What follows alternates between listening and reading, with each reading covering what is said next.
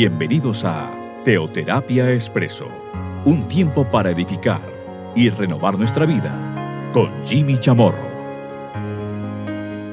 Muy buenos días, bienvenidos a Teoterapia Expreso, nuestra cápsula, nuestro espacio de cada domingo, de cada fin de semana. Bueno, hemos venido avanzando poco a poco a lo largo de estas últimas semanas con nuestra serie Volver. Volver, que es la temática general la cual hemos venido compartiendo ya en, eh, bueno, en estos últimos meses incluso, no solamente semanas. Volver. Hemos, hemos visto diferentes tipos de, de, temas frente a este, a este punto, el volver, volver. Volver, por ejemplo, mi, mi corazón nuevamente a Dios. Volver. Volver, pues, ¿para qué? En algunos casos, yo he de volver a mi Egipto, esa es la pregunta. Bueno, esto lo hemos venido abordando. Aquí poco a poco hemos venido aquí avanzando. Pero últimamente hemos, hemos visto la importancia de volver, volverme como niño, al igual que volver en sí pero también nuestro compromiso de hacer volver, hacer eh, volver, por ejemplo, a aquellos que, que, se han descarriado. La semana pasada compartimos, pues, eh, un tema, un tema que tiene que ver con el volver, aquellos que vuelven para desanimar, para causar desánimo a otras personas. Yo pedirles que ahora me acompañen en una historia interesante que se llevó a cabo en los tiempos de Abraham por allá en Génesis capítulo 14, a partir del versículo 17. Dice así, cuando volvía de la derrota de Kedorlaomer y de los reyes que con él estaban, salió el rey de Sodoma a recibirlo al valle de Sabe, que es el valle del rey. Entonces Melquisedec, rey de Salem y sacerdote del Dios Altísimo, sacó pan y vino. Contextualizamos un poco lo que aquí está sucediendo, lo que aquí está pasando. Pues eh, bueno, recordemos que Abraham, Abraham, este había salido de su tierra. Dios le había dicho por allá en Génesis 12, un par de capítulos anteriores a este, vete tu tierra de tu parentela, de la casa de tu padre a la tierra que yo te mostraré. Y Abraham efectivamente salió y llegó a la tierra de Canaán, pero él no llegaría solo. Bueno, obviamente llegó con su esposa, pero llegaría con su sobrino. Su sobrino se llamaba Lot. Lot era el hijo de su hermano menor, pero su hermano menor pues había muerto. Entonces todo indica pues que se lo trajo con él para que él no se quedara ya solo. Bueno, tampoco podemos deducir que Lot era un niño. No, no, ya entendemos que ya está un poco crecidito. Ya, ya, es, ya es un hombre, mejor dicho. Pero se lo trajo consigo. Pero también recordemos algo. Y es que en el capítulo anterior, o sea, en el capítulo 13 de Génesis, pues se aparta el uno del otro. Bueno, los pastores del uno riñen con los del otro, porque, bueno, vemos que, que fueron, digamos, que, que fueron exitosos, que fueron enriquecidos en gran manera. Tenían muchas ovejas. El caso es que se aparta, se aparta Lot de Abraham y se va hacia las tierras de Moab, en dirección de las tierras de Moab, aquel valle del aquel valle, bueno, el valle del, del, Jordán. Vemos que todo esa, ese valle tan, tan fructífero, que era semejante al huerto de Edén, una tierra maravillosa fue la que escogió Lot. Bueno, ahí encontramos varias cosas, obviamente mucho podemos hablar acerca de ese tema, pero, pero no me quiero desviar de ello. El caso es que él puso sus tiendas hacia Sodoma, bueno, y, vemos que terminó viviendo en Sodoma. Mientras tanto, ¿qué ocurre? Ahí en Sodoma, aquella Sodoma que ha servido de referencia, por cierto, no de lo mejor, sino de, de lo peor, o sea, de lo, de lo más condenable, lo más execrable, lo más abominable. Eso representa Sodoma. Pues en esa Sodoma vivió pues Lot. Y él estuvo allá. Tenía pues su esposa, tenía hijos, tenía hijas, concretamente dos de ellas, que me habla, bueno, más adelante la palabra de Dios. Y, y bueno, el caso es de que él habitó allá en Sodoma. ¿Qué es lo que ocurrió? ¿Qué es lo que estaba pasando? Sodoma pues venía siendo básicamente subyugada desde hace unos, unos años por un poderoso rey llamado Kedor Laomer. Bueno, ¿qué quiere decir esto? Que estaba bajo el control de Kedor Laomer. Bueno, por supuesto, tenía pues su libertad, entre comillas, dentro de su territorio, pero de ahí para afuera pues le debían todo Kedor Laomer. La mano de Kedor Laomer estaba sobre ellos. El caso es que, pues, bueno, Kedor Laomer, él era un hombre poderoso, podemos decir que era un emperador, un gran emperador, porque él no solamente era rey de su pueblo, sino básicamente era el supremo de, de muchas naciones. Y el caso es que finalmente el rey de Sodoma pues se revela contra Kedorlaomer. Dijo, no, ya es suficiente. Y se une con otros cuatro reyes que están en una situación similar a él. Y se unen cinco naciones. Y se levantan contra cuatro naciones encabezadas por Kedorlaomer cinco contra cuatro. Y se levantaron contra ellos. Contra, bueno, quedó Laomer y sus eh, naciones. Y algunos reyes aliados que eran de Kedor Laomer. El caso es, resumiendo un poco la historia, resumiéndola más todavía, es que salen derrotados los famosos cinco reyes, incluyendo, por supuesto, el rey de Sodoma. Sale derrotado. Pero pues el castigo de su sublevación fue terrible. Obviamente ya quedó la Homer, se quedó con, con su pueblo, con el pueblo de, del rey de Sodoma, pero también se quedó con todos los bienes que había en Sodoma. No dejaron, pero nada dejaron allí. Entonces, bueno, el rey era rey de qué? Rey de, de la nada. Pero recordemos que en Sodoma vivía Lot. Lot vivía en Sodoma, ya se había ido, ya se había apartado de Abraham, ya no estaba en la tierra de Canaán.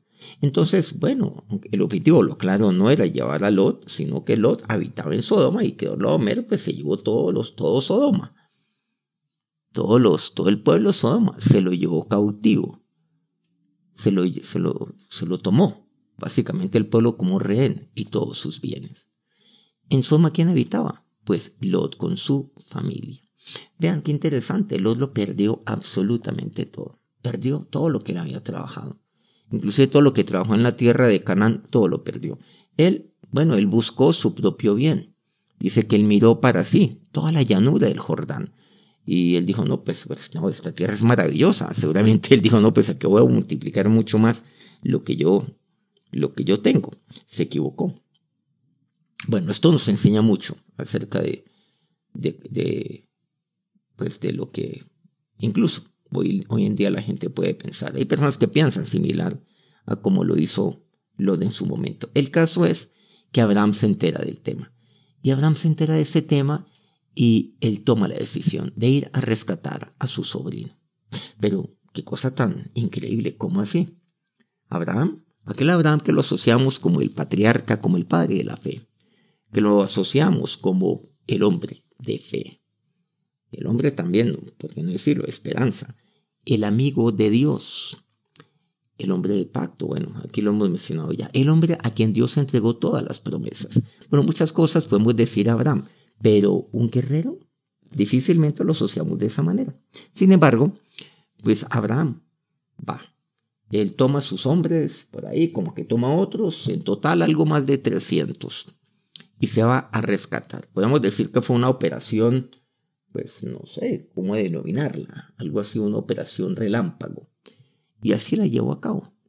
Y la llevó a cabo de manera exitosa. Increíble. Lo que ninguna nación, incluso conjunto de naciones, habían logrado, habían podido lograr, pues lo logró Abraham. Abraham, de manera pues solitaria, con los suyos y unos cuantos que, que, consiguió por ahí. Y derrotó a Kedor Laomer Vean qué interesante que Omer era, pues, recordemos que él se, pues, contra él se sublevaron cinco naciones y él venía con cuatro, de manera que podemos decir que mínimo, pues, era el supremo de nueve naciones. La suya, sus tres reyes amigos o aliados, más los otros, más los cinco que se sublevaron contra él. Podemos decir, claro, que era el, emperador de, nueve, de nueve pueblos. Pero se quedó con absolutamente todo. Pero vemos entonces que Abraham lo derrotó, derrotó a Kedor-Laomer. Pero Abraham tenía que regresar. Dice, cuando volvía de la derrota de Kedor-Laomer, bueno, de la derrota de este personaje, de este invencible rey, de este poderoso rey, bueno, cabe, pues, bueno, cabe repetir o más bien recordar que efectivamente él rescató a su sobrino, pero rescató obviamente a todos los hombres, bueno, a todas las personas de Sodoma e incluso todos los bienes que Kedorlaomer había tomado de Sodoma, porque eso lo, pues eso lo hizo, lo hizo Abraham también. Dice, de la derrota de Kedorlaomer y de los reyes que con él estaban. Dice que él estaba allá, estaba volviendo. Estamos aquí hablando del volver. Bueno, él volvió, sí. Salió a recibirle el rey de Sodoma. Y estando el rey de Sodoma, bueno, le salió a recibirlo. Tenía unas palabras que decirle, tenía una petición. Salió para rogarle algo. Sin embargo, antes de que siquiera le dijera palabra, dice que aparece otro rey, el rey de Salem. ¿Quién es? Melquisedec. Dice el versículo 18, rey de Salem y sacerdote del Dios Altísimo, sacó pan y vino. Aquí adelante tenemos un hecho. ¿Quién es Kedorlaomer? Bueno, un rey muy poderoso, pero de aquí a la tierra. Pero aparece otro rey, el rey de Salem. El rey, el sacerdote, el Dios Altísimo, nuestro rey supremo. No es otro, sino quién? Pues Jesucristo. Y aquí ven algo muy importante. Están los dos reyes. Pero pone en pausa allí esa conversación que solamente quieren hablar con él, el rey de Sodoma, y está allí frente al rey de Salem, al sacerdote, el Dios Altísimo, aquel Melquisedec. Y el rey de Salem me dice aquí, en la palabra de Dios, que él saca pan y vino. Sacó pan y vino, en primer lugar. Y aquí vemos que Dios tiene siempre lo mejor para mí. Vean, qué mejor que el pan y el vino después de una ardua batalla. Jesús. Él salió a recibir. Este Melquisedec, Abraham, y él siempre sale a recibirme con pan para saciarme, para alentarme. Y Jesús sale también a recibirme para celebrar conmigo. En primer lugar, saca pan y vino. Luego pasemos al versículo 19. Y le bendijo diciendo, entiéndase, el rey de Salem, Melquisedec, Abraham. Bendito sea Abraham, del Dios Altísimo, creador de los cielos y la tierra Miren que ahí le bendice. Concretamente aquí me dice el sacerdote, el Dios altísimo. O sea, en primer lugar, ¿qué es lo que Dios hace? ¿Qué es lo que hace Jesús? Saca pan divino. Segundo, bendice. Y así como bendice Abraham, Dios lo bendice a usted. Tercero, pasemos al versículo 20. Y bendito sea el Dios altísimo que entregó tus enemigos en tu mano. Dice esa primera parte. Y aquí vemos algo fundamental en tercer lugar, el Dios altísimo. Vean, el rey me da la bienvenida, siempre, a él. Él siempre me recibe. El sacerdote me bendice y el Dios altísimo, aquí me recuerda algo, es el que me da la victoria. Bueno, quiere decir, y es apenas obvio, sobra casi que decirlo, que cuando Abraham fue a rescatar a su sobrino, pues solamente había una manera de hacerlo, derrotando a Homer y lo logró. Quiere decir que fue con la bendición de Dios. Porque aquí me dice que incluso después de, él haber derrotado a Homer, Dios lo bendice. Pero le dice algo muy claro. Bendito sea el Dios Altísimo que entregó tus enemigos en tu mano. Usted puede tener victorias incluso en su vida, algo le puede salir bien en su vida, así sea pues algo, bueno, algo espectacular que usted estaba esperando o algo mínimo, pero nunca olvide algo, que Dios es el que le da la victoria. nunca olvide algo. Muchas veces se busca, buscamos a Dios. Usted busca a Dios. Busca a Dios pidiéndole que lo respalde, se humilla delante de Él, le pide la bendición a Dios. Pero cuando obtiene la victoria, la victoria es suya. Claro, es, es suya, no la de Dios, es suya la victoria. Porque eso es lo que usted cree tantas veces. Ah, es que lo logré con base en esfuerzo. No, es que yo planeé muy bien el rescate. No, es que yo lo tenía listo, yo tenía una cronología, sabía cómo hacer una operación de rescate, pum, pum, entra, sale, saque el botín, saque a los hombres, saque a las personas de Sodoma. Ah, ah, no, pero es que yo me arriesgué, yo merezco celebrar esto. Miren, en Colombia tenemos un dicho, no sé cómo el cuento. Miren que Dios sale a recibirlo también. Dios sale a recibirlo después de que usted obtiene, de que usted ha obtenido una victoria.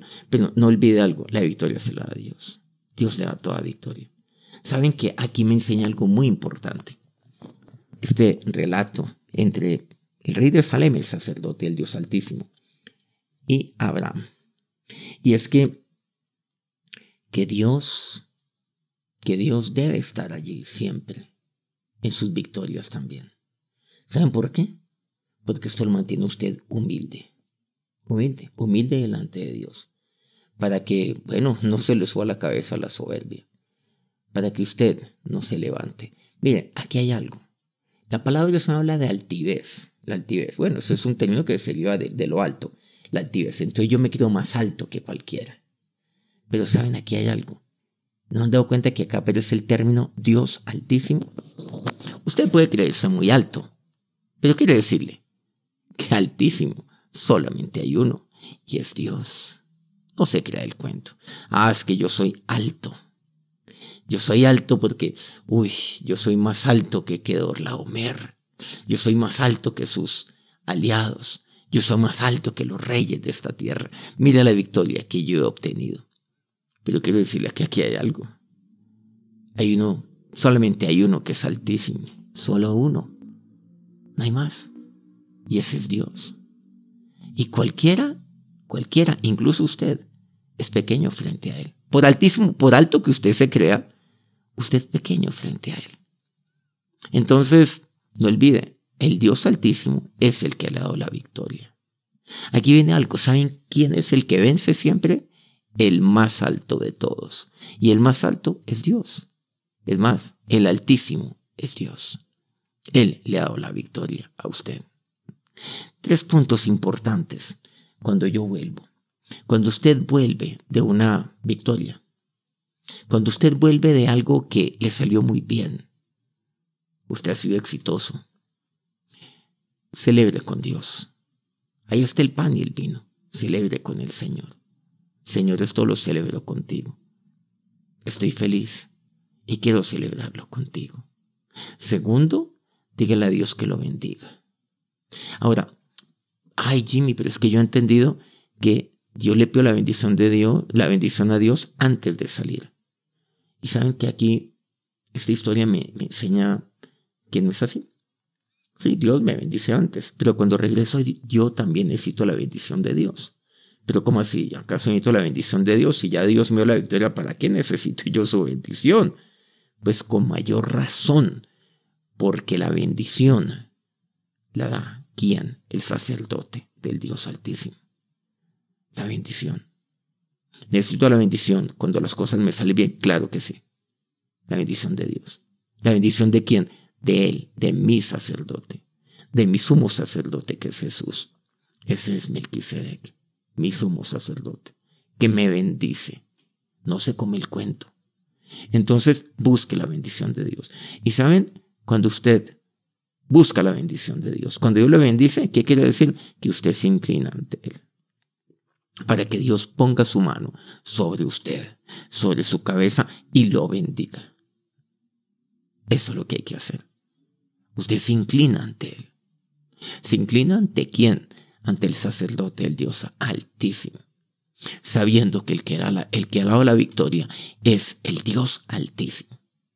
Entonces, cuando usted recibe una buena noticia, algo que, que por ejemplo aconteció con su hijo, lo aceptaron aquí, le dieron este lugar, o por otro lado, eh, obtuvo seguramente un, un buen trabajo,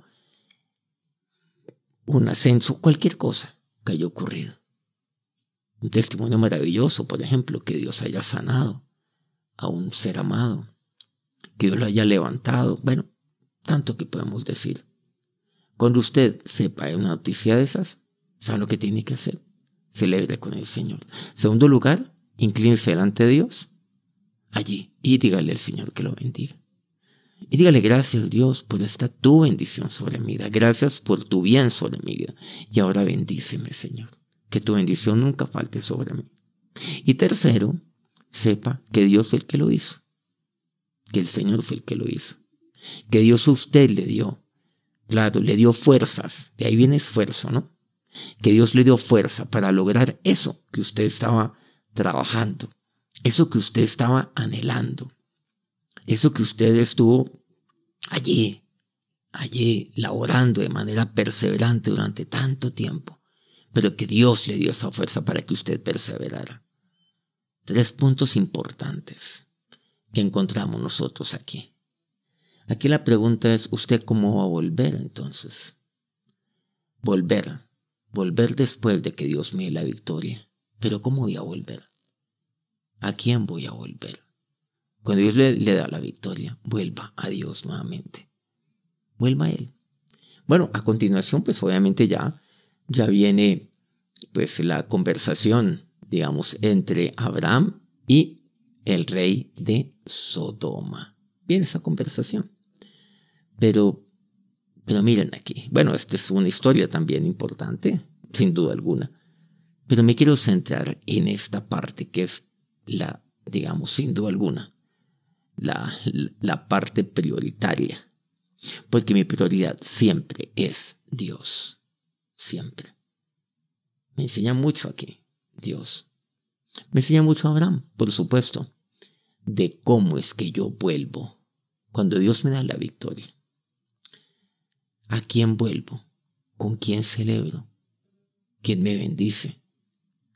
Pero sobre todo, el que yo sepa siempre quién es el que me ha dado y que me seguirá dando la victoria. Con esto usted sabe lo que está haciendo.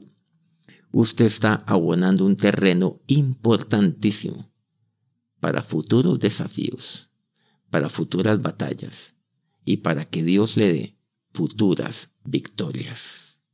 Si usted hace esto, vamos a acercarnos a Dios en oración. Ahora mi Señor y mi Dios nos acercamos a ti en este momento, en este día, volviendo a ti siempre. Y hoy me enseñas algo. Me enseñas algo, Dios, para mí, muy, muy importante. Y me enseñas, Señor, que, que cuando yo vuelvo, yo vuelvo de, una, de un esfuerzo, un esfuerzo muy grande, de un desafío, de algo que seguramente para mí era impensable, por no decir imposible cómo poder derrotar, cómo poder enfrentar siquiera claro, obstáculos tan poderosos como por ejemplo el, que, el que enfrentó a Abraham frente a Kedorlaomer. ¿Cómo hacerlo, Dios? Pero tú le diste, Señor, la victoria. Y fue derrotado Kedorlaomer y todos, a todos los reyes que con él estaban. Pero ahí estabas tú, Señor, cuando él volvió. Ahí estabas tú. Señor, que estés tú siempre cuando yo vuelvo. Cuando yo vuelvo, Dios, cuando tú me das la victoria. Que yo vuelva, Señor. Y que cuando yo vuelva, mi encuentro sea contigo, para celebrar contigo. Tú siempre, oh Dios, me ofreces pan, me ofreces vino para celebrar, para alentarme, para celebrar contigo, Señor. Ahora mi Señor y Dios, dígale, en este momento, me presento delante de ti, para que tú me bendigas. Tú, mi sacerdote, mi sumo sacerdote Melquisedec, el creador de los cielos y la tierra, así como tu bendición estuvo sobre Abraham. Así, oh Dios, tu bendición sea sobre mi vida siempre. Que tú me bendigas, Dios. Y por eso yo me inclino ante ti. ¿Me inclino ante quién? Ante el Dios Altísimo. Me inclino ante aquel que me ha dado la victoria. Señor, yo te doy gracias por estas manos que tú me has dado, las con las cuales me permites batallar.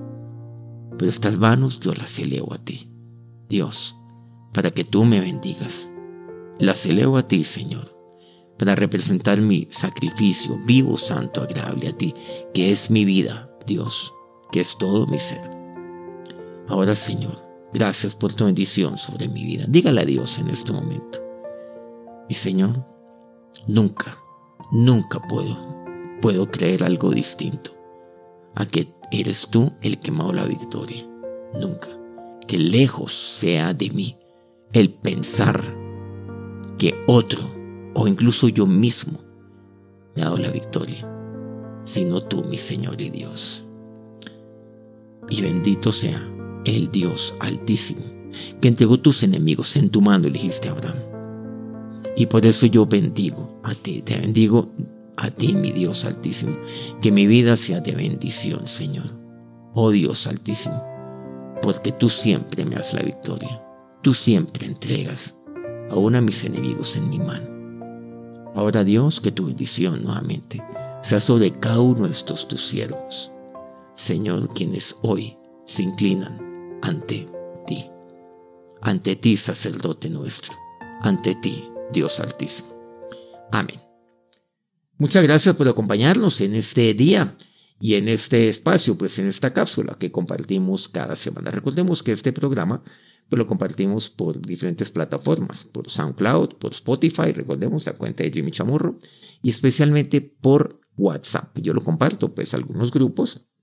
Estos a su vez lo van reenviando a personas y bueno, seguramente pues bueno, usted ha recibido este mensaje y si este mensaje pues ha sido pues eh, de bendición para su vida, compártalo con otras personas también por WhatsApp para que ellas a su vez hagan lo propio, hagan lo mismo.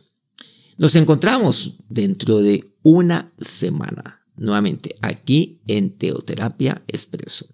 Que tengan un feliz resto de día. Bueno, y ya preparándonos para una nueva semana. Que Dios los bendiga.